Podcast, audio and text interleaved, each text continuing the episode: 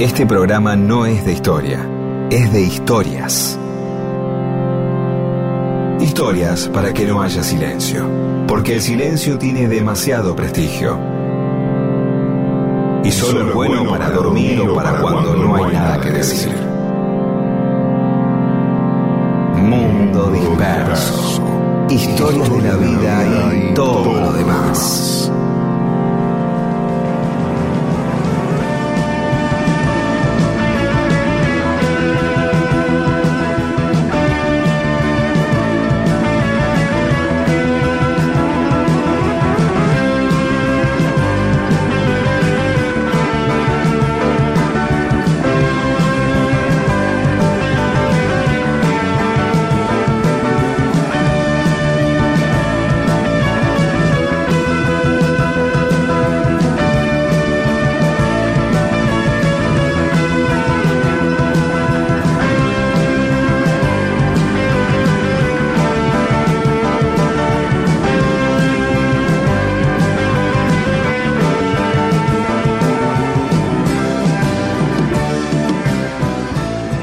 Hola, buenos días o buen mediodía.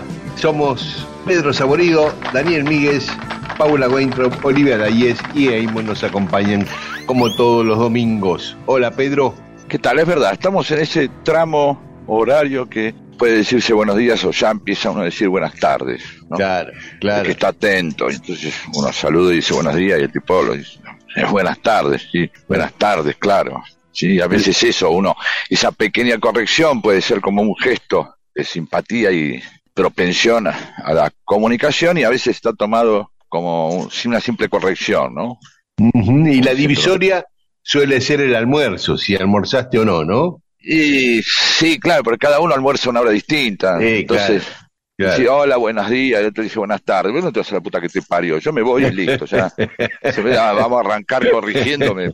Cada rato vas a decir algo de lo que digo. Para mí sigue siendo la mañana y me voy a buscar gente que considera que todavía estamos a la mañana o puede ser que ya sea la tarde, pero no me anda corrigiendo. Claro, claro. Este, antes que me olvide, quería saludar a Alba Pérez Sainz, que el domingo pasado Bien. cumplió años, nuestra oyente, y con retraso le mandamos un beso. Qué lindo. Eh, otra oyente, actriz, Mariana Ritvi, nos recuerda que quedan las tres últimas funciones por delante de la obra Dos Reinas, ahí en el Teatro Multiescena, en Corrientes 1764, eh, los sábados a las 8 de la noche, las tres últimas funciones a partir del sábado que viene, y se pueden sacar las entradas por Plateanet. Vayan, es altamente recomendable y no nos hagan hacer estos chivos al pedo. Claro. ¿Se entiende? Sí, aparte de hacernos quedar mal, porque dice, Los eh, no- oyentes no, nos vayan. escucha Estamos a- nadie. Y al No, final lo dijeron claro. ahí, no, lo, claro, no, vayan, vayan. aparte porque está, es bárbara, vayan, por favor. Sí, no pierdan tiempo, a veces quedan a las 8 que esperando el final de Feliz Domingo. No, vayan al teatro. Y para terminar este rey de anuncios de oyentes, Lisandro Aristimuño, nuestro querido Lisandro, atención el norte, porque toca este miércoles que viene, 9 de noviembre, en Salta, en la usina cultural. Ah, Dos días después, el viernes 11, Claro. en Tucumán, en el Teatro Alberdi. Y al día siguiente, el sábado Sí. 12, en Santiago del Estero, en el multiespacio Amadeus. Así que Salta, Tucumán. Todos los lugares donde nos escuchan. Eso es. Eso es. Sí, así que saludos a todas nuestras. Y aparte a la gente de nuestros compañeros de trabajo de Tucumán, Salta, que siempre, este, que voy yo que ando dando muchas vueltas, este, siempre nos reciben eh, de forma muy. Vamos, vamos a hablar de esas, de esos lugares que visité, quizás en el próximo programa, que quizás sea uno de, quizás sea el último o no. Después lo vamos a decir al final, ¿sí? Sí, sí. Vamos a el último Del No, año, de- ¿no? de, del último del año, en el caso de que en Radio Nacional quieran seguir con nosotros, ¿no? Claro. Es otro tema eso. Claro, este, porque se viene el mundial por eso. ¿Sabes qué, Claro. Pedro? En un día estábamos hablando Sí. fuera del aire entre vos y yo de Bob Dylan, los Beatles, Sí. su relación.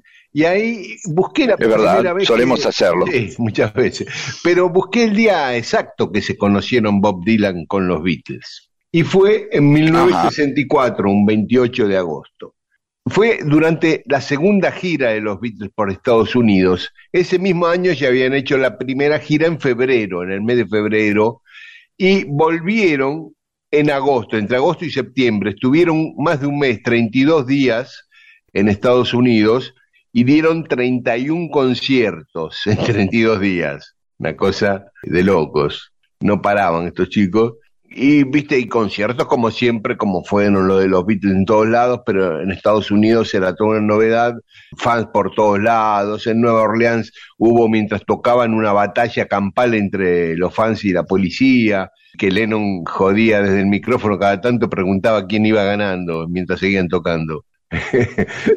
y en un momento, eh, en ese recital en Nueva Orleans, Lennon anuncia que va a tocar Ella Te Ama y dice, me gustaría que la escuchen los que todavía quedan vivos.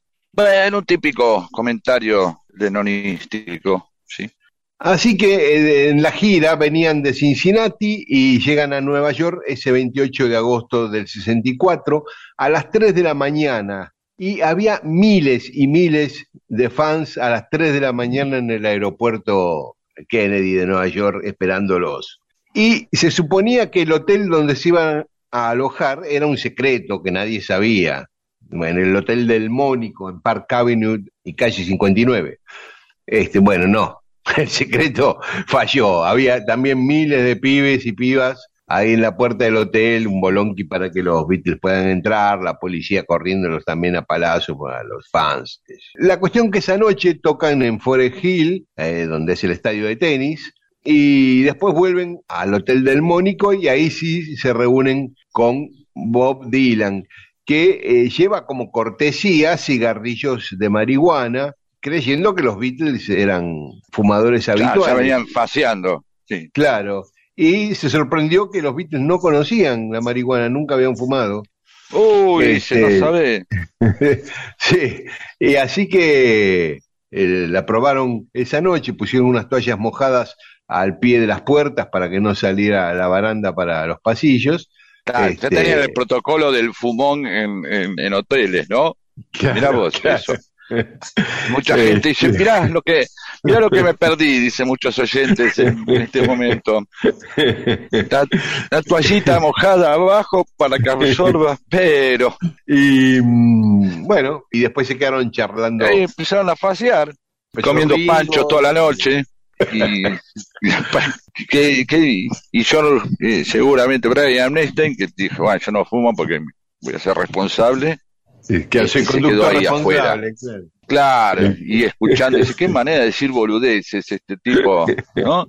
Qué gran encuentro. Eh, Dylan y los Beatles se encuentran y son cuatro horas diciendo estupideces. Y riéndose, claro. Riéndose de que este, Harrison empieza a aprender y apagar la luz y todo, juá, juá, juá, se ríen. ¿no? Y dice, mira el velador, ja, Qué gran reunión. Y uno anotando, y dice, pongamos un biógrafo para que retrate, para que suscriba este momento, y es un libro de idioteces, ¿no? Eh, este, momentos de alta creatividad cuando el Ringo este, se, pone, o Paul McCartney o alguno se pone un almohadón en la cabeza y dice, este, soy Dumbo, soy Dumbo, soy Dumbo. Y, y los demás entran, que no saben por qué, ¿no? Mientras los que están afuera asisten a un festival de imbecilidades que no le provocan la más mínima gracia. Y, John Lennon recordó de esa reunión, dice que nunca había estado tan excitado con reunirse con ningún otro músico antes. Dice, supongo que habría sentido ah. lo mismo si hubiera sido con Elvis, pero con nadie más, dice. Y cuenta que una vez que se encontraron con, dice, y una vez que nos encontramos con Dylan, entramos en conversación tan fácilmente que nos sorprendió a todos y cuenta que hablaban de música y sobre todo de la escritura de la letra, cómo él comenzaba una nueva canción, cómo le venían las ideas, dice, porque ese tipo era un verdadero poeta, dijo Lennon. Pero qué nivel de memorabilidad que tienen algunas cosas que es siempre recordado porque faciaron y porque fue la primera vez que los Beatles faciaron, ¿no? Por ahí fueron a visitar a Jerry Lewis o a, a Dean Martin y probaron fresita ahí, Dean Martin le sirvió fresita o un tía María y Sí, porque pudo haber aparecido como hago yo, llevo factura, bizcochito de grasa, si me invitan a algún No, lado. yo llevo faso así directamente. El día Y- que los Beatles probaron eh, este, la bola de fraile y no pasa la, la posteridad ese momento. No, pues se encontraron, se encontraron con Lorenzo Miguel y se traje bola de fraile. Y a ver, ¿qué es esto? Dice Lennon. ¡Wow! Eh, y de ahí sale Lucy en el cielo con diamantes. Por poner una bola de fraile. bueno, podemos escuchar a Bob Dylan, ¿no es cierto? Sí, o una- podemos una- una buena escuchar, pero no. Eh, eh, yo pondría el programa que viene, pongan, poner el tema, cambiamos, cambiemos. Vamos a poner el tema ahí, eh, eh, Only Sleeping, que en el programa que viene contamos por qué. Bueno, y ponemos a Dylan en el programa aquí. Y, después- y el programa que viene ponemos a Dylan. Dale.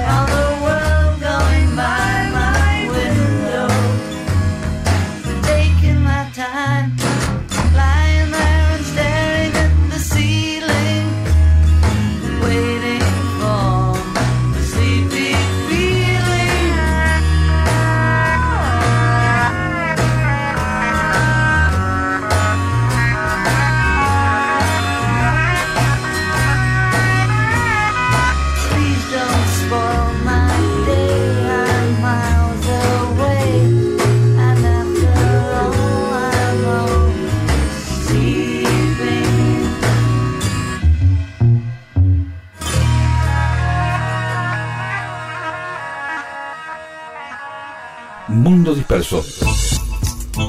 Todo eso que alguna vez sucedió solo para que vos estés escuchándolo ahora.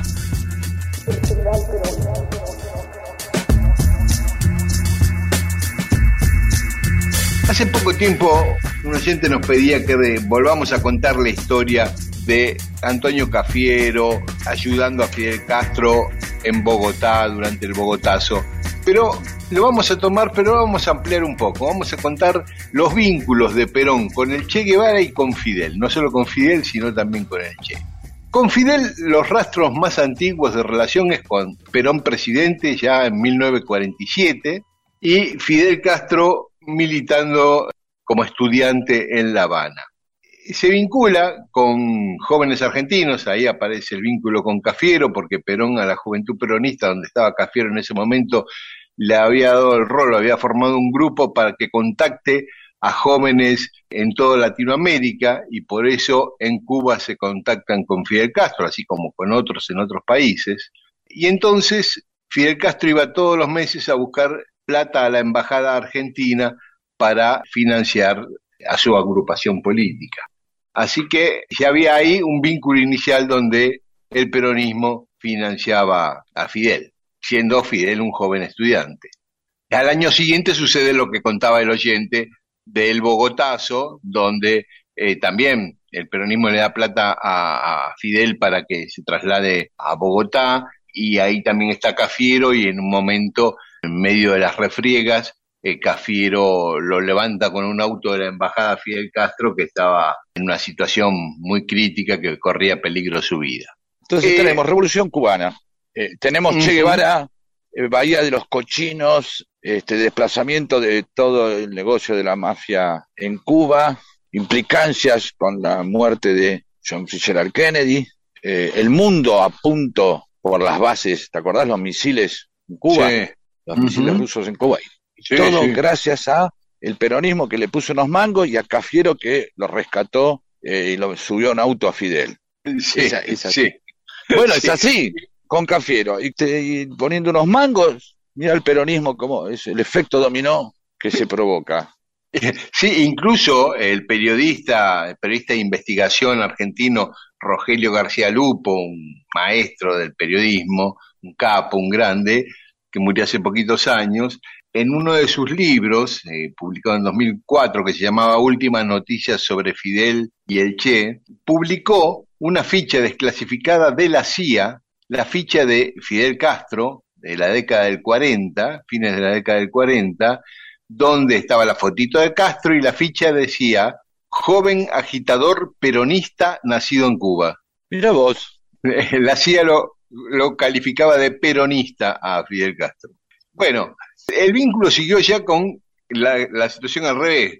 Fidel en el gobierno de Cuba y eh, Perón en el exilio en España, donde, bueno, te- tenía muchos canales de vínculo, que sé yo, a través de John William Cook, que estaba en Cuba, y sobre todo de Julio Gallego Soto, que contábamos la historia acá de Ju- Julio Gallego Soto, un empresario que siempre estuvo ligado a Perón, que, que le manejaba eh, asuntos muy delicados a Perón y que fue desaparecido en 1977 por la dictadura militar en la Argentina, Julio Gallego Soto. Ese empresario, una de las cosas que hizo Fidel para ayudar a Perón a subsistir en Europa, en España, fue darle la franquicia para vender habanos cubanos en Europa. Pero en vez de dárselo a Perón, que quedaba feo, se lo dio a Julio Galle- a nombre de Julio Gallego Soto, que era este, una especie de testaferro en ese sentido de Perón, ¿no? Sí, Eh, ahí va Perón vendiendo habano por los kioscos, ¿no? claro, claro. Una camioneta, Sí. ¿cuánto le bajo? Una renoleta, una citroneta, Perón por Madrid, ¿cuánto le bajo ahora?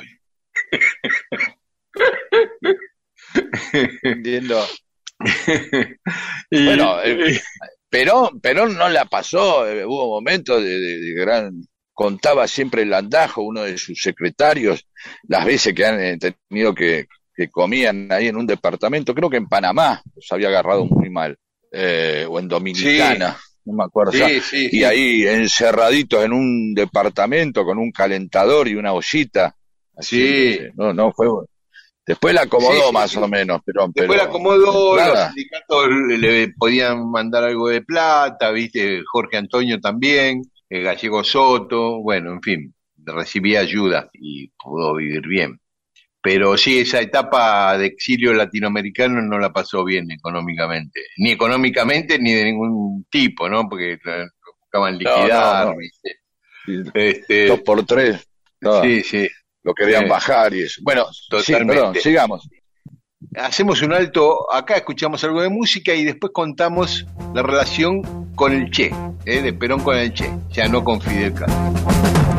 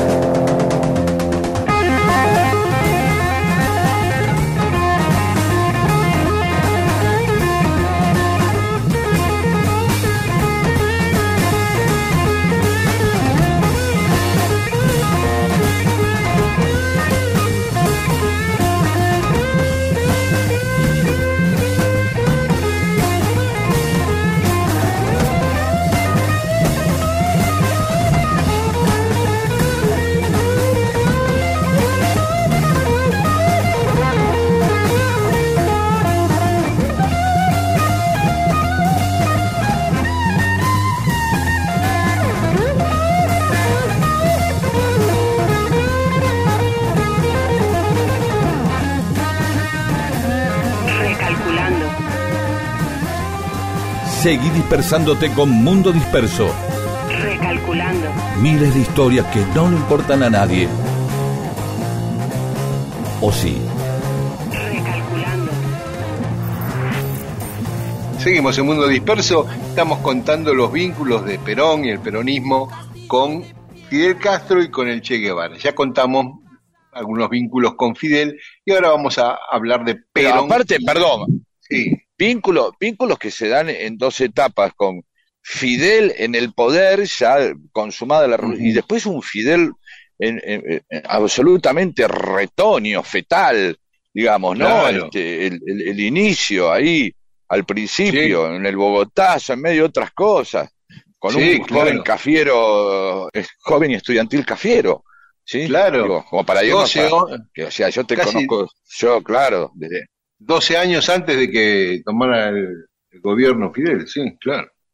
Y, y con el Che, el propio Perón recordaba una vez que en 1954, Perón en el gobierno en la Argentina, y el Che, un estudiante que iba viajando por Latinoamérica o recién recibido de médico viajando por Latinoamérica, se había quedado en Guatemala y había estado luchando en la defensa del gobierno de Jacobo Arbenz y eh, intervino Estados Unidos, invadió Guatemala y el Che estaba en una situación difícil. Y contó Perón, que dijo textualmente Perón, yo personalmente di instrucciones a la Cancillería para que le solucionaran la difícil situación que se le planteaba a ese valiente joven argentino. Y fue así como Bien. salió hacia México. O sea, que eh, la salida de Guatemala hacia México del Che, Perón cuenta que fue él que intervino personalmente para, para que consiguiera salir de Guatemala.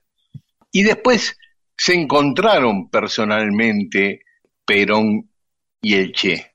Y eso también lo descubrió Rogelio García Lupo después de muchísimos años de investigación y, y a partir de algún, de algún rumor que había dando vueltas de que habían, que se habían reunido Perón y el Che.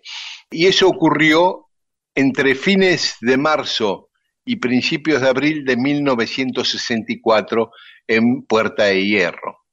Eh, justamente también a través de Julio Gallego Soto, que fue testigo de esa reunión, ¿no? Porque él estaba en un hotel en el centro de Madrid, medianoche, lo llama, lo manda a llamar Perón. Le aparece un cura golpeándole la puerta de la habitación a Gallego Soto en el hotel y le dice que Perón quiere verlo ya, que tengo un auto afuera para ir a Puerta de Hierro. Así que ahí van a la casa que quedaba en Naval Manzano número 6, en el barrio de cosa, Puerta de cosa Hierro. rara, ¿no? Esa.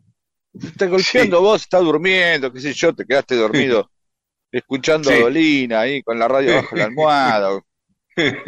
Estás durmiendo ahí de pronto, todo, todo, ¿qué pasa?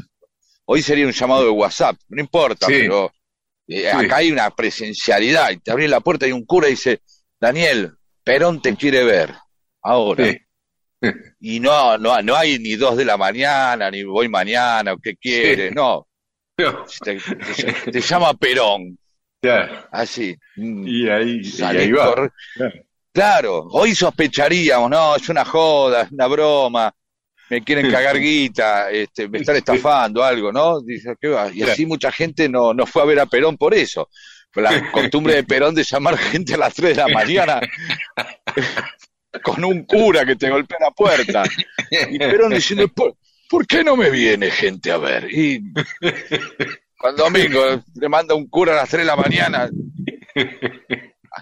¿Qué puede llegar un cura a las 3 de la mañana? ¿A qué hora? A dar una extrema unción. No puede. No, no, Era no, medianoche, no, a vender- pero bueno, igual lo Pero mismo. importa, es lo mismo, no viene a vender rifa para la parroquia.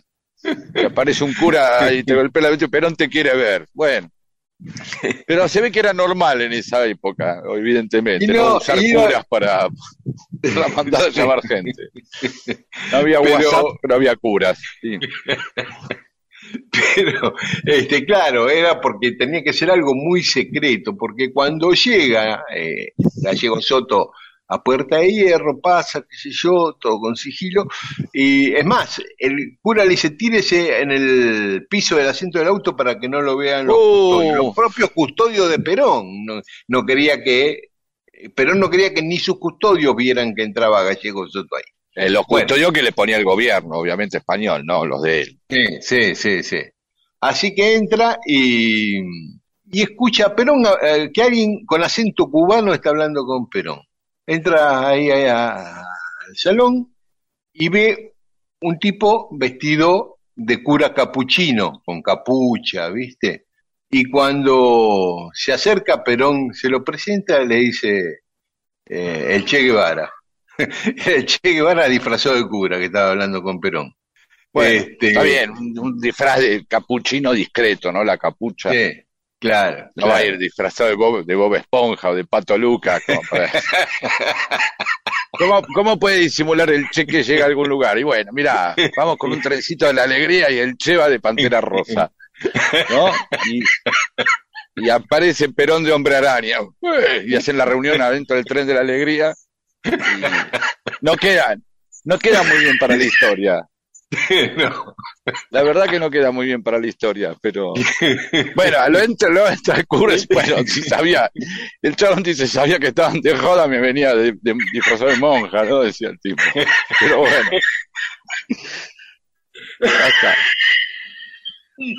No sé si es una conversación muy seria. Me encontré con el Che Guevara disfrazado de capuchino, bueno, se ve que ahora entiendo lo de la revolución cubana. Bien, entonces, Y bueno, este, y ahí le, le dice Perón a, a, Coso, a, a- a Gallego Soto que, bueno, necesitaba que él se pusiera al frente, como él manejaba todas las cosas económicas a Perón, que se pusiera al frente de los fondos de la liberación, que era para que administrara esa plata, que eh, eran cosas en conjunto que iba a hacer eh, Perón y el Che. Una de las cosas era toda la movida para que Perón regresara a la Argentina ese mismo año, 1964. Y otra era para que el peronismo eh, aporte hombres a un grupito muy chico de guerrilleros que había instalado el Che en Salta, liderados por el periodista argentino Jorge Massetti, en la selva salteña, cerca de Orán. Bueno, el nexo sos vos, el que administra todo esto sos vos, le dijo a Gallego Soto, y acordaron eso, cosa que no, no pudieron concretar ninguno de los dos objetivos, porque Perón cuando quiso volver lo pararon en Brasil en diciembre de ese año, no Ilia le pidió al gobierno brasileño que no, que no lo deje seguir y se volvió para España y a, a Massetti y a su grupo de guerrilleros fueron, fueron muertos ahí en la selva salteña. Además, el cadáver de Massetti nunca apareció. Eh, Ese fue el encuentro más detallado. Después el biógrafo oficial de Perón, Enrique Pavón Pereira, dijo que hubo una segunda reunión en 1966, pero no cuenta de qué hablaron. Y en su libro, el Jorge Serguera escribió un libro Caminos del Che. Serguera, un hombre de confianza del Che, y era el embajador de Cuba en Argelia. Contó ahí en ese libro que tuvo tres encuentros, él, Serguera, con Perón para llevarle mensajes del Che. Y por último, cuando muere el Che, Perón escribe una carta a los militantes peronistas donde, eh, en otras cosas, dice, su muerte me desgarra el alma porque era uno de los nuestros, quizás el mejor.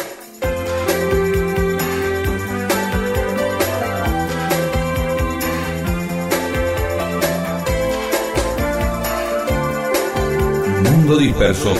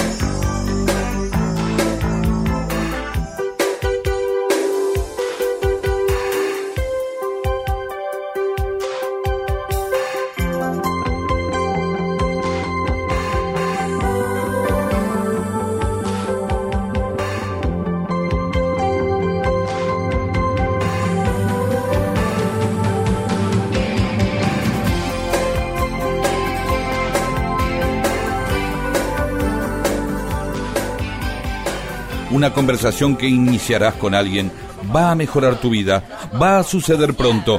Es mejor que tengas temas para animarla. Mundo disperso, un atentado al incómodo silencio.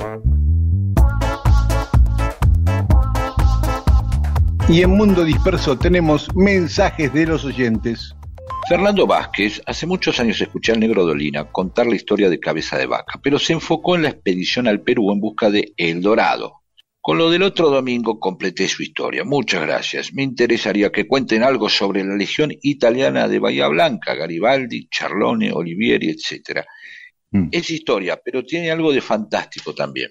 Sí, sí, sí, fue un- una, es una historia linda. No estaba Garibaldi ahí, pero sí Charlone, Olivieri, y, y la podemos contar. Sí, sí, está buena. Bueno, un misterio, una... Yo estoy como todos los oyentes en este momento. Ustedes dos saben de qué están hablando y el resto no, no importa, ya lo sabremos. Coco de San Luis. Qué bueno, chicuelo, lo vuelvo a escuchar gracias a que me rajaron del laburo en Valle de Pancanta. Bueno, se ve que laburaba los domingos. Este, me gustaría que eh, Coco de San Luis amplíe todo esto. Valle de Pancanta, ¿qué laburo hacías ahí? Porque estabas un domingo. Néstor Gavis, acabamos de regresar del festival Una Puerta a la Libertad, no al manicomio, que se desarrolló en Mar del Plata en el auditorio Astor Piazzolla. Nos alojamos en Chapadmalal, donde se juntaron 500 artistas internados en hospitales psiquiátricos. El taller de teatro participativo del Frente de Artistas del Borda presentó allí el COVID Show con un éxito total. Felicitaciones, entonces. Qué bien, qué bien. Otrol Avalanda, hablando del paragolpes del AMI 8, seguimos. Era frágil como para empujar, pero las luces de posición y guiño delanteras se hundían también como para minimizar daños. Es decir, claro, empujabas con el AMI 8 todo, se te hacía mierda el auto. O sea, no podía, no era un auto para andar siendo solidario ni para eh, recibir solidaridad tampoco, ¿no? Eh, Germán de Avellaneda, qué lindo empujar autos, aunque el dueño no quiera, de metido nomás. Es de verdad una gran actividad empujar autos. Germán Miranda, en 1974, la pelea Ali versus Foreman la televisó en directo, vía satélite, Canal 13, estatal en ese momento, a las 2 de la mañana, creo. Un compañero mío de Colimba en prefectura se llevó un televisor a la guardia para verla. Claro, es verdad, habían creado una expectativa, la pelea del siglo, siempre, bueno, Sí. hay muchas peleas del siglo. En el momento que se está haciendo una pelea muy grande se le dice del siglo como para darle tamaño, pero recuerdo que eso sí fue como un, era una expectativa. Es como cuando vienen, ese- hacen esas cosas que no, no le interesa a mucha gente, pero la, la expectativa que se le pone hace que uno termine eh, apreciando el box y hablando, Claro. como el mundial, viste que mucha gente Claro. se acerca al fútbol en el mundial. Yo, por Claro, ejemplo. claro. Eh, Sí, sí, sí. Ve Gunset, ve Corta Gunset. Me encanta la propuesta de conocer historias y compartirlas en la cola del banco. Está muy bien, es un buen lugar para. un poco, un poco, un poco jugado igual, pero está bien. eh, Es una buena. eh, eh, cuando, cuando un, cuando alguien empieza a hablar y empieza a hablar boludeces o algo, caso le, le saca el tema ahí y ya le dice y, le pela. Claro, como Albert Cabeza va, ¿no? Y entonces ahí arranca. Eh, qué banco de mierda este, otra vez esperando acá. Sí, claro, como esperó. Y ahí se pone a hablar de. Eh, Fran Pelón eh, nos cuenta una historia, la vamos a- te la vamos a robar, Fran Pelón, así que no la vamos a spoilear. Eh, una historia que involucra a Jimi Hendrix y Ringo Starr, muy linda. Rock and roll. Este, Ah, mira qué lindo. que, sí. Ana María Herrera me felicita por el reconocimiento en la Universidad de Lomas y dice, Pedro, el anticipo que publicó Página 2, eh, gracias Ana María por lo que me toca. Y Pedro dice, el anticipo que publicó Página 12 del próximo libro pinta genial, como todos los anteriores. Bueno, pero se llama Una historia de la vida en el capitalismo y ya está, y debe estar en la librería, no, no sé. Por ahí está, por ahí no. Yo creo que ya está.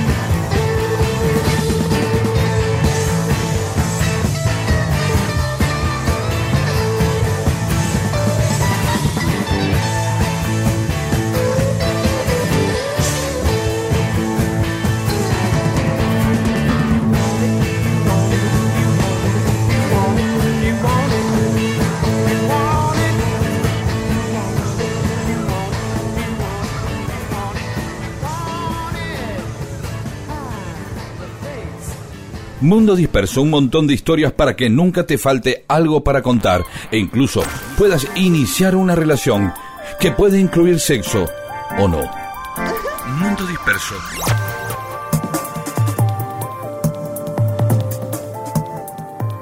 Pedro, habías dicho la otra vez que si conseguías más de cinco adhesiones para hablar de Borges y las achuras, hablabas y tuviste un montón de pedidos.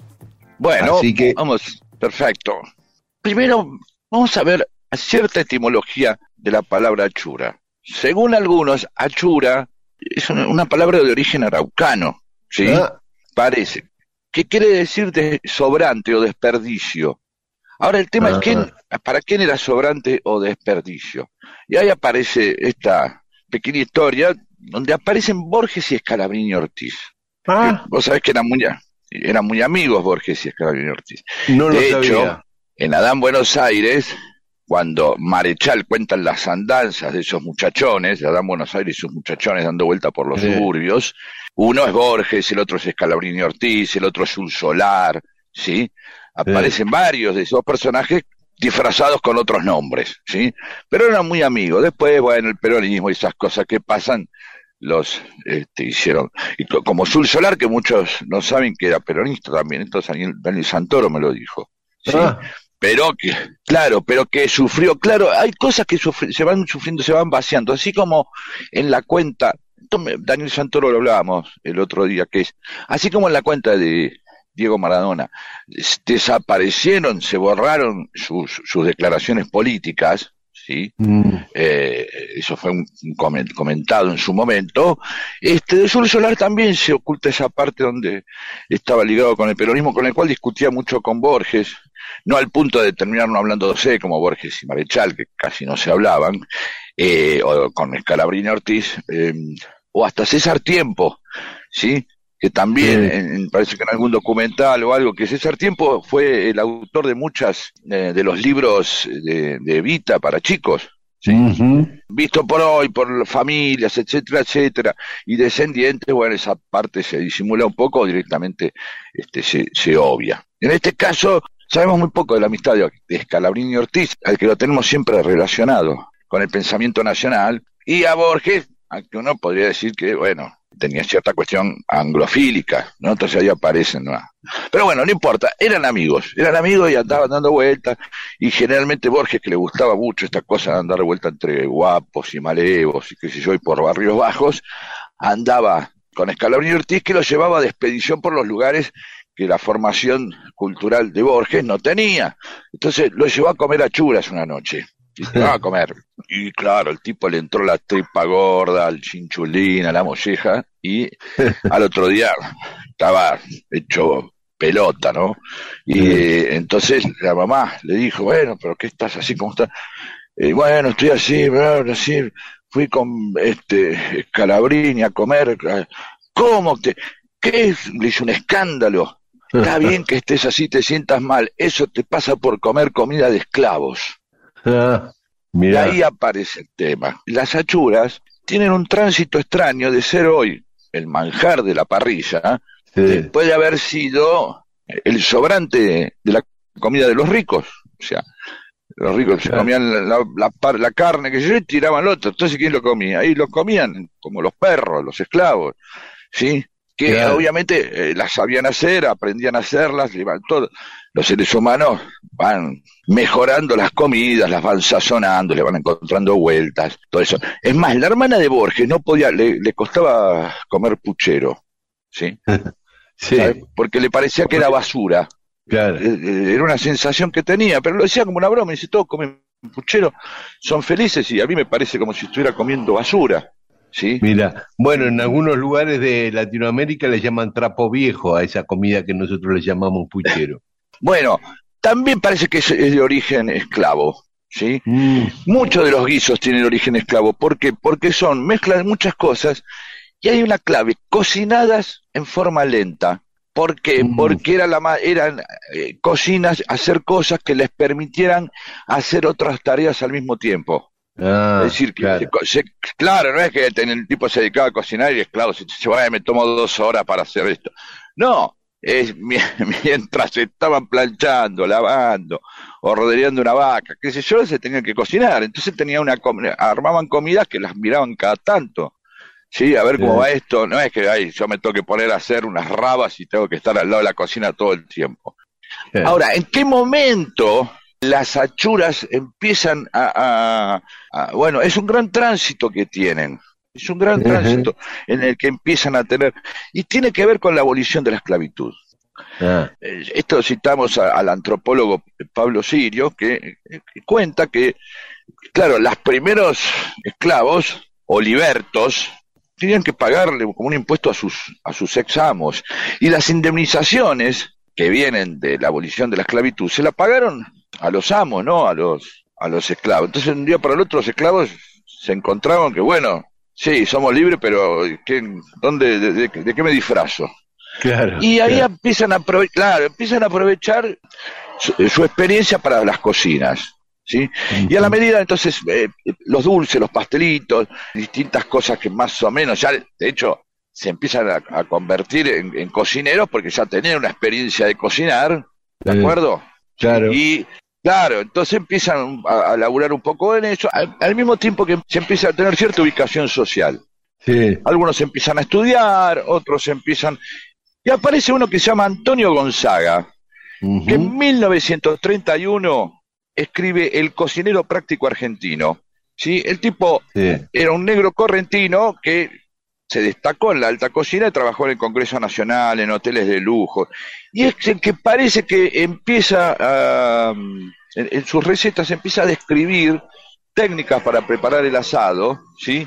Y ahí mete las achuras. O sea, aún así vos pensás, este, eh, Borges, estamos hablando de 1920, eh, hay un tránsito ahí en donde de la misma manera que alguien, eh, el- la chipá pasa a ser una comida que se vende en estaciones de tren, a empezar a ver los chipacitos en determinados lugares, en, Sí.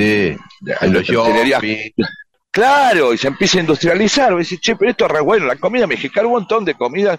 Que generalmente las comidas, eh, los pobres se las arreglan, pues dicen, bueno, ya que vamos a comer todo el tiempo lo mismo, a ver qué le hago. ¿No? Así es el Claro. origen de la pizza. ¿No? Decís, bueno, 35 variedades de pizza. ¿Y de qué se trata? Ahí, del embole. Claro, Eh. Eh, Si otra vez vamos a comer pan con salsa arriba, bueno, ah, otra vez vamos a comer pan, bueno, ponele salsa arriba. Y ahí empiezan las variaciones que empezamos a conocer de las distintas comidas, ¿sí? Claro. Bueno, ahí es donde entra este, este Gonzaga, que parece que es el difusor de las achuras, que de pronto, así como la cumbia y agapornis, en un momento se convierte también en algo practicado por las propias clases altas. ¿sí? Un tipo agarre, un día lo presenta como un plato exótico y de pronto el tipo, el, el esclavista, el tipo de guita dice, ¿y por qué no? No, claro, ¿por qué no? claro. Y un tipo A ahí ver, lo come que- en el hotel Alvear y dice, ¡eh! ¡Qué exquisitez! Claro. Y ahí aparece una cierta esnoviada que tiene que ver también con esto, precisamente de andar viendo que el negro la pasaba bárbaro comiendo esto, ¿no? claro, Convengamos, claro, claro. el tipo andaba mirando. Como, eh, che, a ver, yo los veo a los negros comiendo esto y diciendo, oh, mira cómo está esta molleja. Y en un momento digo, a ver, uno se fija en lo que pasa al lado. Y lo Claro. mismo con la cumbia, che, mirá cómo la pasan bien, a ver, probá. Y ahí entonces Claro, el claro. gringuito empieza a soltar la cadera y dice, mira, estos comen molleja, ¿sí? Y bailan cumbia y se la pasan poniéndola. A ver si, no, a ver si el secreto está acá. A ver si, si la pongo yo también, ¿no? Después de, bailar damas gratis y, y de comerme un chinchulín. Buenísimo, es revelador esto, ¿eh? nunca había escuchado esta historia. Muy bueno, Bien. muy bueno. Esa me la anoto para contarla yo. Sí, cuando vayas a servir una chura. Pero aparte es ideal para el asado, es funcional a cualquier asado Sí, donde sí, quieras ser protagonista. Sí, sí, distintos asados, pues si en un momento también... Nosotros no advertimos en, en Mundo Disperso acerca del peligro de contar siempre lo mismo. claro. Sí, sí, sí. Sí, Debe venir ya- con una indicación de precaución abajo, ¿viste? Claro, este, eh, pensar, escuchar Mundo Disperso es un- una cosa. Ahora, si yo ya sé quién es Focus o Procol Harum, estoy en edad de empezar a repetir anécdotas ¿sí? e, e historias. Entonces hay que tener, yo creo que hay que llevar o en, la- en el mismo celular, decir, bueno, asado de Tito, primero localizar a los sectores, amigos, amigos del club, familiares, distintos grupos en los que uno está, y ir anotando las cosas que va diciendo. ¿sí? De esa manera uno siempre aparece enriquecido. Y tener en cuenta siempre que meter a Borges en cualquier cosa funciona. Claro, sí, claro. Claro, entonces vos podés agarrar anécdotas del Bambino Veira y las cambiás como si fueran de Borges. ¿Entendés? Vos decís, si el Bambino Veira habla de pedir un 4 y me trajiste un pomelo, ¿te acordás? Esa Sí. anécdota de que pedí un 4. Sí. un 4 y bueno, eh, la ponés con Borges. Bueno, resulta que Borges estaba estaba como técnico de Mandillú de Corrientes y ahí mandás la anécdota. ¿sí? Y queda mucho mejor con Borges que con el Bambino Veira. Llaman, llaman las voces a mi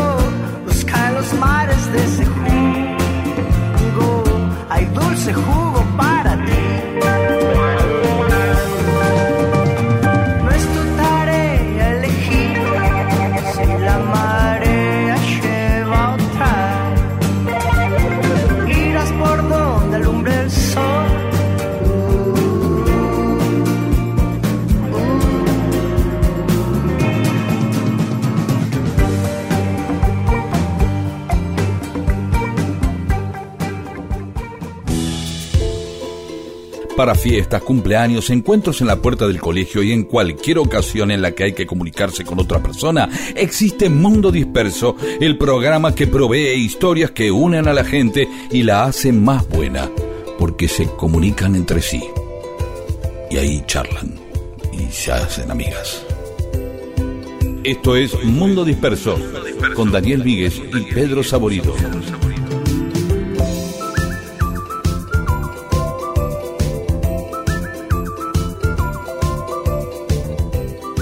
Y en Mundo Disperso tenemos más mensajes de los oyentes.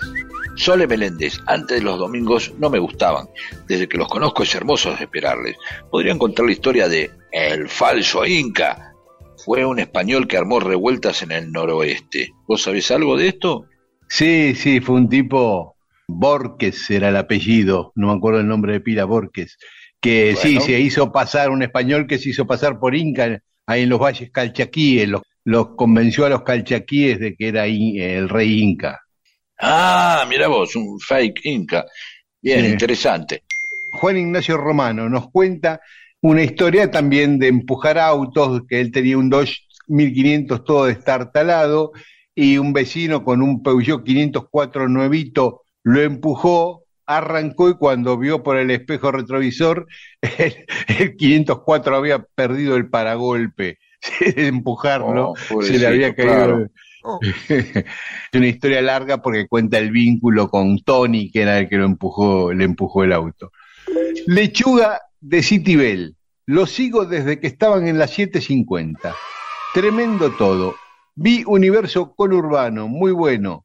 El programa de Pedro ahí en Canal Encuentro, ¿eh? lo recomiendo yo también. Eh, yo tenía familia en Banfield. Sus calles adoquinadas con veredas con paraísos. eh, le daban un poco de nostalgia aquellos tiempos a lechuga. Raúl Gustavo Machado Sarmiento, eh, que también comparte un link de una nota en tiempo argentino que le, te hicieron a vos, Pedro, respecto a Universo Conurbano, el programa este Está muy eh, bien, nuevo gracias. en encuentro. Trabajando por el destino común. Fermut, yo pasaría un meteorito por la aduana en un container, esto hablando del este, el meteorito que se afanaron en el Chaco, en un container repleto de cascotes y un piano de cola todo descuajeringado, ¿no? Eh, entonces, claro, se quedarían mirando el piano todo roto y el meteorito pasa. Claro, es verdad, es como una maniobra di- distractiva. Gracias por ampliar lo de San Martín en mis pagos. Se debe referir Ah, a San Fernando. Sí. Sí. Jorge Gorostiza nos manda una estrofa de Milonga para el que se va, de Alfredo Citarrosa, desde, San, desde Santo Domingo, en la República Dominicana. Gracias. Eh, Gracias, Jorge. Orlando Sosa, lo del meteorito fue en época de Menem, recuerda, sí, efectivamente. Juancho de Figuera nos comparte la foto de un mural de Maradona en Cruz del Eje, en Córdoba, que es de Matías Pavese. Es como que dijiste, ¿te acordás el otro día que hay murales, este, un link con murales? Bueno, él lo asoció a eso. Sobre Holanda en Brasil, Marcelo Cautera dice Holanda salió segunda igual que Argentina, tres veces, sí, pero no ganó nunca, ¿no? Así que, Claro. pero buen dato ese, ¿eh? Eh, Salió Sí, segunda nosotros tres veces. ve- nosotros tres veces segundos, pero dos campeones, Holanda nunca. Está bien. Orlando Sosa, en África hicieron estragos los holandeses y dice que Mundo Disperso debería estar en las escuelas. Bueno, gracias por eso. Y sí, efectivamente, ahí en, en varios lugares de África, pero sobre todo en Sudáfrica, en el actual país de Sudáfrica. Alicia Mónica Martínez, muy interesante lo de los holandeses en Brasil. Me acordé de lo de Venus Otentote, pero ese es otro asunto. Eh, Venus Otentote también tiene que ver con esto, con Sudáfrica. Era una chica de Sudáfrica que la llevaron a un circo los holandeses para mostrarla como una mujer rara. Sobre Eduardo Calamaro, el papá de Javier y Andrés, Laura Reutenburg dice que lo conoció a Eduardo Calamaro, fue una Mira. excelente persona, fue paciente de su papá médico cardiólogo. ¿sí? Eh, Ah, eh, O sea, ella el es papá de tu de mi cardiólogo, cardiólogo. Era papá, era cardiólogo de Calamaro, mira vos. Exactamente. Gonzo Juanca, gracias por la historia de Eduardo Calamaro, un argentino notable de una familia llena de inteligencia y talento. Es verdad. Y Juan González dice, gracias por recordar a Eduardo Calamaro, un intelectual argentino muy importante y no tan recordado.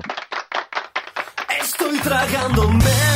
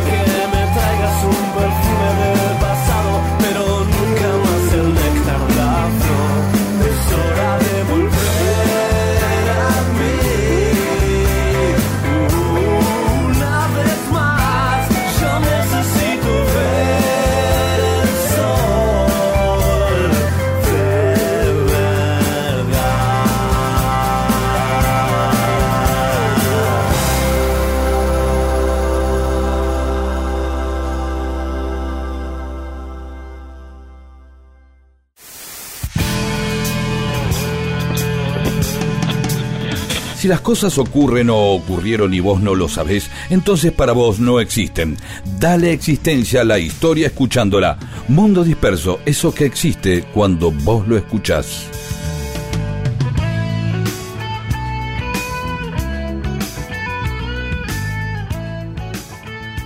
Y en Mundo Disperso, cosas que pasaron un día como hoy, 6 de noviembre. En 1820 se iza por primera vez la bandera argentina en las Islas Malvinas, 6 de noviembre de 1820. Sí, señor. Lo hizo un militar, un marino norteamericano, pero que estaba al servicio del gobierno argentino, David Jewett, eh, que era Bien, el amante, que- ¿sabes quién era este muchacho? El amante de Javiera Carrera. ¿Te acordás que habíamos hablado de la Sí, una mina intensa. Qué gente intensa, ¿no? Sí, sí. Claro. Y finalmente tenés un yanqui laburando para la Argentina, así que te dice, ya arrancamos, ¿no? Sí, lleno de, de- de- de capas de- eh, paradójicas, ¿no? Que la primera vez que Claro. se hizo una bandera argentina la hizo un yanqui. Sí, No, pero ya. lo que pasa que, claro, este laburaba primero de corsario para el gobierno argentino, pero después ya Está muy bien. lo, lo nombraron este, coronel de la Marina y bueno, y fue en- con un barco oficial, no con un barco corso, ¿no? Con la heroína se llamaba el barco. Tenía una tripulación de 200 tipos, fueron allá a Puerto Soledad y ahí hizo la bandera y le comunicó, había un- más o menos unos 50 tipos tratando de, cazando focas y pescando, que eran más- eh, casi todos británicos y estadounidenses, y les comunicó que estaban en territorio argentino, que tenían que pedir permiso y, para pescar y que si no estaban depredando la zona, bueno. Por primera vez la bandera argentina en 1820 en Malvinas. Sí, y obvio que la soberanía siempre uno la ve en un plano simbólico, emotivo, eh, identitario, pero también ahí está el plano, sobre todo el plano económico, ¿no? La soberanía de Malvinas, muchos dicen, "Eh, ¿para qué queremos las islas? ¿Para qué la quieren los ingleses entonces? Si fueran, si no valieran nada ya las tendríamos. Pero Claro. insisten con esto que trae gasto, ¿viste? Con una mirada de cabotaje, ¿viste? Un pensamiento de cabotaje tan tonto, ¿sí? Que no puede ver más allá de todo el bienestar que puede traer la Argentina a tener a Malvinas y que, bueno, ya está, lo demostró esa vez. Tipo, va, mete la bandera y dice, muchachos, pónganla, ¿sí? Claro, claro. Porque esto es nuestro. Y ahí se empezó a armar el quilombo. Pero bueno, eh, nos quedamos con esta fecha, 6 de noviembre 1820, primera vez que en las Malvinas se iza la bandera argentina. En 1863, un día como hoy, España reconoce la independencia de Argentina, ¿eh? casi 47 años después de la declaración de la independencia. Dijeron, ah, bueno, tardaron. sí. tardaron. En Bueno, también se la sacaron a ella. Claro, claro. Podrían no, no reconocerla aún. sí. Claro. Y este es un recuerdo medio pavo pero simpático. En Bien. 1928, en Suecia, empieza una tradición de comer los pastelitos Gustavo Adolfo. Se llaman así los pastelitos, Gustavo Adolfo. Ah. Porque eh, para, eh, era un, fue un rey, uno de los reyes, quizás el más importante de, de Suecia, que había muerto un 6 de noviembre de 1632. Entonces, y en homenaje le este, hicieron un pastel. el pastelito, ¿no? Que se empezó a hacer en Gotemburgo, que era una ciudad fundada por este rey. Y bueno, es como una masa en medio de hojaldre, le ponen un relleno de pasta de almendra, gelatina de grosella y arriba Uh. un poquito de crema. Y, y arriba de todo, la cara Sí. de Gustavo Adolfo en chocolate. Ah, qué lindo. Hay, hay Sí. algo entre canibalesco y, Sí, ¿no? Ya, ya, Claro. a ver, según lo- lo- el- el nuestro, nuestros lunfardos, ya Sí. indica algo hasta erótico. claro. Me voy a comer a Gustavo Adolfo. Me voy a comer un Gustavo Adolfo, no importa cuál, porque es un tipo amplio. Lo que, Sí. Sí. y, Em. encima, vi- viste que hay, hay algo ahí, ¿no? Que muchas veces hay cruces de actividades humanas, muchas veces tremendas, ¿no? Metáforas que usan la violencia partir como un queso, ¿no? O sea, hay como Sí. así metáforas que pueden volverse literales, lamentablemente. Y en este hay rasgos canibalescos, ¿no? Me voy a comer eh, a alguien, ¿no?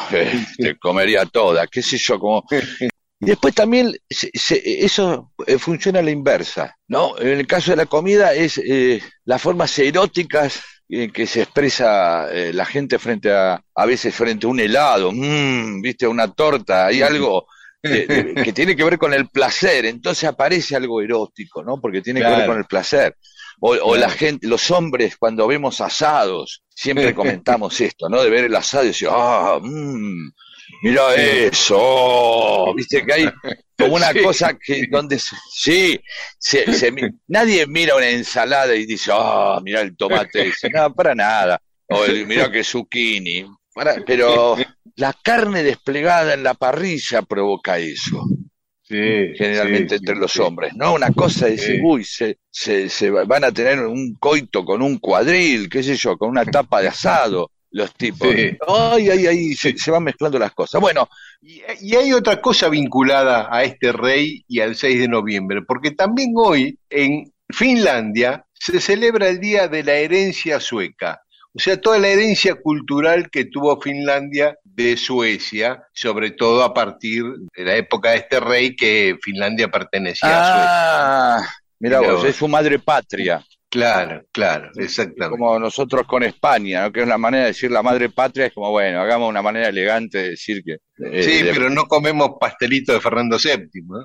No, pero está, el- el- el- el- está lleno de clubes españoles para comer Ah, pulpo y sí, todas esas porquerías que comen los españoles. Está bien. eh. No, qué porquería, es riquísimo, a mí me encanta. A mí no me gusta. Bueno, a mí no. yo soy digo, hijo de gallego y me encanta. Bueno, para que seas hijo de gallego no tiene por qué. A mí me gusta la pasta y no soy hijo de italiano. Bueno, sí, pero de a publicar chiquito una me foto. acostumbraron a comer empanada gallega. Ah, eso es otra cosa. Te acostum- Bueno, ahí entramos en una fase ya más para que lo consulte con tu psicólogo, que, o sea, me acostumbraron a que me guste el pulpo. Eh, Claro. Yo no, yo la primera vez que hicieron pulpo en mi casa, me acuerdo, me dio un asco el gusto, todo, ver Ah, los, es un animal espantoso, eh, el pulpo. eh, Sí, incluso para sí. Por eso, pero, pero es espantoso. Y ver el, el coso ese como vivo entre el hervor del agua, ver el, el brazo, que si los tentáculos, un asco. y las Eh, sí. Claro. ¡Ay, qué te vas a comer! Es una película de terror. Eh, yo la verdad estaba espantado. ¿Qué hay que comerse ese monstruo ahora? Eh, ya, eh, que quizás también tenga parte de ver el placer es que comámonos al monstruo. Debe haber también algo de, de goce ahí, ¿no? Bueno, todos los mariscos son como monstruos chiquitos, ¿no? Sí, También. son monstruosos, sí, sinceramente. Bueno, vamos a publicar ahora en, en nuestras redes una foto de un Gustavo Adolfo Dale. eh, y abajo la sugerencia, ¿no? Comételo todo. Así, ¿no? Como ya poniéndole más carga erótica. Este, o Gustavo Adolfo quiere que te. Claro. A Gustavo Adolfo le gustaría que te lo comas, así. Está pidiendo ahí. Te está esperando. Bueno, paramos un cachito para que no se haga tan largo y después contamos Sí. otras más. No podemos mandar más fruta. Nos van a sacar la ficha. No podemos mandar más fichas. Nos van a sacar la fruta. Quiero quererte sin juzgar y sentirme tranquilo aceptándome a mí en tu rebote.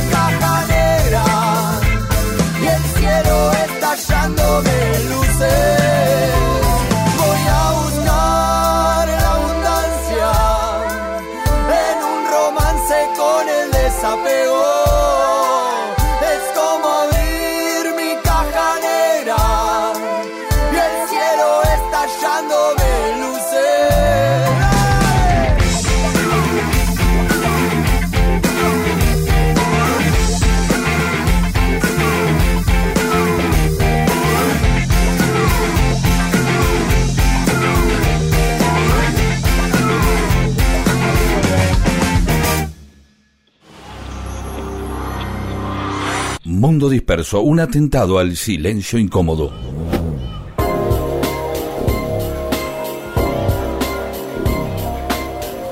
Y como habíamos prometido, teníamos para recordar más cosas que pasaron un 6 de noviembre. Bien, sigamos. ¿Qué Bueno, más? 6 de noviembre. Eh, eh, una cosa más triste, en 1951, en el Hospital Presidente Perón de Avellaneda, la operaban Evita un día como hoy. Un médico norteamericano que hizo traer Perón, un especialista en operaciones de, tumores, George Pack, vino por 48 horas a la Argentina. Llegó, la operó y se fue y vio que, que no había nada que hacer. Que- Y unos poquitos días después, cinco días después, el 11 de noviembre, Evita votó desde la cama, por primera vez votaban las mujeres en la Argentina, gracias a la iniciativa de ella, del voto femenino, y cinco días después eh, todavía estaba internada ahí en Avellaneda y votó desde la cama. Y en 1975, en Londres, debutaban los Sex Pistols en la Escuela de Artes St. Martin's, un primer concierto de lo que se considera eh, mundialmente la primera banda punk, aunque en Perú ya estaban los Saicos en la década del 60, ¿no? Con, con Torrodo alguna vez. Claro, pero no, no se sabía que era el punk, así que no, Claro. ese es el problema. Claro. No, estaba, no estaba legitimado ni nomenclado el punk, por lo cual los tipos en todo caso hacían otra cosa que no se sabía que era o, o hacían un rock con un estilo, hasta que alguien crea la categoría y pone en la góndola punk, pero los tipos se adelantaron. Eso. Puede pasar. Sí. Y en 1999 en Inglaterra se hace una encuesta muy grande con, donde participan 600.000 personas para votar a los mejores de- del milenio, ¿eh? porque terminaba el siglo XX y ganan los Beatles. Están en los Beatles primero, Obvio. el primer disco, en la mejor banda del milenio. El mejor disco del milenio es Sgt. Peppers. Pero en el mejor tema no. Ahí ganó Rapsodia Bohemia de Queen y salió segundo Imagina de Lennon. Eh, Y después, John fue votado como el músico más influyente de todos los tiempos y también ganó como mejor compositor, también número uno John Lennon y Paul McCartney como número dos. O sea que los Beatles Bien. arrasaron con casi todas las votaciones. Y del bueno, milenio, no de todos los tiempos. no de todos los tiempos, del milenio, tenés razón, tenés razón. Este, Perdón. sí, sí, Te sí, porque corrijo. entraba Beethoven ahí. otros. Eh, es injusto que yo te corrija. Porque, Porque, porque hay, y porque vos sos el que tiene todos los datos, ¿entendés? no, pero eso que dijiste es correcto, dije todos los tiempos y estábamos hablando del milenio. Claro, claro, pero es como los viejos los mapen de ciento, ¿entendés? Bueno, eh, desde ahí siempre. Es como un programa donde vos jugás al fútbol y yo estoy de la tribuna. Bueno, sí, bueno, no es así, Miguel. Sé yo, ¿entendés? Hay que reconocerlo, hay que reconocerlo. Bien.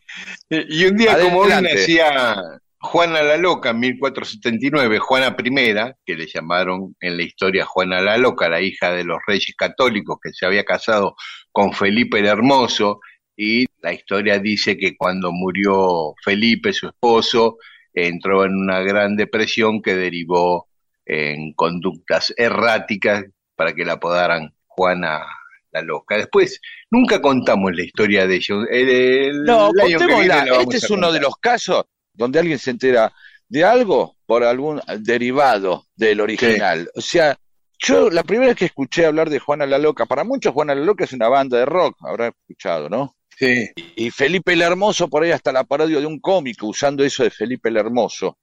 Y yo creo que eh, la primera vez que escuché de Juana la Loca era a partir de un chiste muy estúpido de que el hijo de Juana la Loca y Felipe el Hermoso era un loco lindo, ¿sí? Una- Sí. un, un chiste muy idiota. Y, y entonces tuve que empezar a averiguar, a, que, a- a que aludía un chiste que como obviamente el chiste, si vos no tenés medianamente un conocimiento de los elementos que lo componen, no funciona. Claro, claro. vamos a hacer un chiste con este Majul o con Korach o, o con Sturzenegger en Bélgica, Claro. no funcionan. Lo mismo que ellos nos vienen a hacer chistes con figuras belgas, tampoco entenderíamos, ¿sí? Y, y un día como hoy nacía Mónica Cain Danvers, Sally Eh, Field. saludos, Mónica. Sí, saludos, feliz Eh, cumpleaños. Sally Bueno, Field, la, y a Sally Field. la- la este, novicia voladora, Norma Rae. También cumpleaños hoy eh, Ethan Hack, el, el actor de Antes del Amanecer y toda Sí. esa saga. Sí, que le Eh, ha traído a tanta gente problemas para pronunciar su nombre. Sí. ¿Qué y más? no, eh, bueno, yo dije Ethan Hack, pero más o menos No, anda por, por ahí. eso. Hawk. Sí, Se escribe- todo el mundo se dio cuenta, tranquilo. Ethan Auke, bueno. No, y- sí, sí, son- somos, somos dos, somos dos tíos de Lanús eh, hablando en inglés. Entonces la gente te entiende. Eh, ¿Cómo habla el tío de Lanús? Y dice Tanjal, Tirone Power. Eh, ¿Entendés? Y Emma. Stone. Emma Stone, estoy cerca. Sí, esa te salió mejor. Y por los Rolling Stones aprendiste, tenés más práctica. Y Emma no trae muchos problemas, la verdad. No. Cada vez que yo escucho Ethan Hawke, Ethan Hawke, me acuerdo de, eh, de la casa de la tienda Etam, de, de Sí, ropa, de ropa, que no, claro. no sé si- no- no existe más, ¿no? No, no, no existe más. Y se celebra hoy el Día del Trabajador Bancario en la Argentina, así que a todos los bancarios un gran abrazo.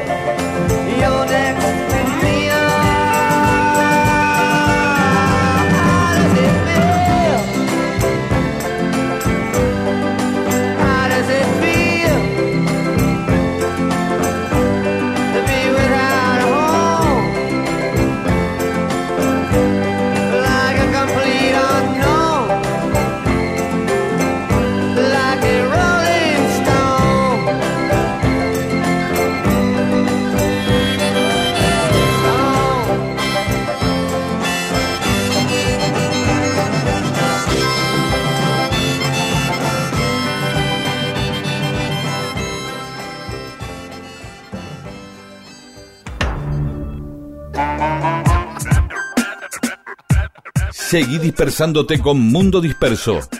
Miles de historias que no le importan a nadie. O sí. Con Daniel Víguez y Pedro Saborido.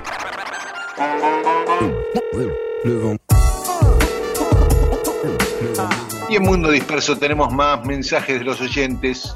Sobre crímenes memorables, Alberto Quirós, eh, muerte espectacular en El Padrino, Santino Corleone en el peaje, escena inolvidable, es verdad, es muy recordable. Florencia Ramírez se acuerda de la película Seven, la pereza, la gula, es verdad, van, van muriendo según el pecado. Luján Square, Pulp Fiction, a Travolta se le escapa un tiro en el auto, el vidrio trasero quedó sucio, sí, escena memorable también, ¿eh? Oscar Eleuterio Sagaceta, sobre la trilogía de El Padrino. Siempre que la miro, rescato cuando en la primera Don Vito deja la sentencia. El que organiza la reunión con el que disputa la zona o negocio es el traidor. En la 3, Don Altovelo se completa con Joe Zaza en la terraza del hotel de varios pisos. ¿sí? El helicóptero con tiradores deja el desparramo. Ah, está describiendo toda una escena. Ahí aparecen las naranjas. Ya hablamos de las naranjas en El Padrino, ¿no? No, no, ¿O no? no, no. bueno, hablamos. ya te voy a hablar. La naranja del padrino es muy importante también para todos los que miran el padrino. De verdad, Te lo creo, pero no, no me la recuerdo. Eh, queda para la semana que viene. Dale. Fabio Miranda dice, la escena del padrino que recuerdo, el chaleco antibalas con el pescado dentro envuelto en diario. Uh, sí, Mm. claro, eso es como fue, sea, sí, tremendo. Y, Y en otro orden de cosas, como decimos siempre, dice que Chilaver fue fusilado por la espalda por orden de Urquiza, que lo trató de traidor. Y Chilaver le preguntó, ¿quién es el traidor acá? ¿Eh? Como diciéndole que sos vos. Prometimos leer la historia en caras y caretas de, de Chilaver. Jorge Gorostiza, me acuerdo de la vez que Pedro mató a perchazos a un caballo con anteojos. Uf, uf, uf, uf, uf, uf. no me acuerdo, no sé a qué se refiere, le podemos que amplíe eh, el asunto ese, a ver qué pasa. O está haciendo una broma a- acerca de esta mezcla de... No, no, está haciendo una broma acerca de mezclar el caballo, ahora caigo, el caballo del padrino, el tipo que mata con los lentes y la muerte este, que recibe también otro tipo Ah. eh, usando una percha, ¿sí? Está. Irma Andina, en profundo carmesí apuñalan a una embarazada. Me descompuse y me fui del cine. Horrible. Sobre la música del mundo disperso, Lilian Lectra ama a Roy Orbison y lo agradece. Germán Luis Miranda, que sí, que está feliz de que hayamos pasado Procol Harum. Y Graciela Gargiulo dice, los Jaivas, así con ocho signos de admiración. Eh, conocí a los Jaivas cuando recalaron en Zárate después de la caída de Allende en Chile. Ah, esto no sabía que Ah, habían ido a parar ahí en. Zárate. Yo tampoco. Buen, y buen dato. eh, Lexia de poesía dice, hasta la música se puede comentar en la cola del súper, aunque no es seguro que la vecina de Ruleros conozca a Focus. Ah, por ahí te sorprende la ¿Quién te vecina de? Ruleros. Exactamente. Este, y Estela de Azul, que ahora vive en La Plata, dice, vamos con los Jaivas. Qué compañía la de ustedes. Ah, Estela se- amo. No sabía que se había ido. Estela, será Estela la que conozco. Yo sí, Estela de Azul, que se fue a La Plata. Uh, mira vos. Ah. Ahora le voy a mandar un mensaje más tarde. Eh, saludamos a Nancy Omesmuro, a Gabriel Laborano y a Raúl Colazo. Y también a Davo Teart, a Hugo Omar Vigiano y a Marta Almeida. Gracias a todas y a todos. Bueno, y hasta acá llegó Mundo Disperso, anteúltimo programa del año. Así que nos encontramos el domingo que viene, que por lógica va a ser el último, porque después viene el Mundial y ya está, y se acabó el año. ¿Eh? Pero Sí, sí, sí. Esto va, esto va a dar cierta. Esto casi dicho así al pasar va a traer unas repercusiones en muchos oyentes. Eh, como, eh, loco, se vuelvan el año que viene, ¿cómo hasta ahora? ¿Cómo es que se van? Y todas esas cosas. sí, sí. Así que empecemos a preparar los mensajes de aliento Sí. para que nosotros después mostremos a la gente de Radio Nacional y este volvamos. Claro, Sí. claro. Exactamente, exactamente. Señor Ponle Sica, así, los mensajes tienen que empezar a decir, querido Alejandro, aparte de haber bailado y disfrutado de muchas fiestas con tu música, y haber formado una familia a partir de las canciones con las que manejaste el conocimiento entre muchos eh, argentinos y argentinas, quisiera, y ahí ponen, se expresan a favor de nuestro programa. Hasta la semana que viene. Chao, chao. Y esta noche, si nos quieren escuchar en Nacional Rock FM 93.7, repetimos el programa de hoy. Chao.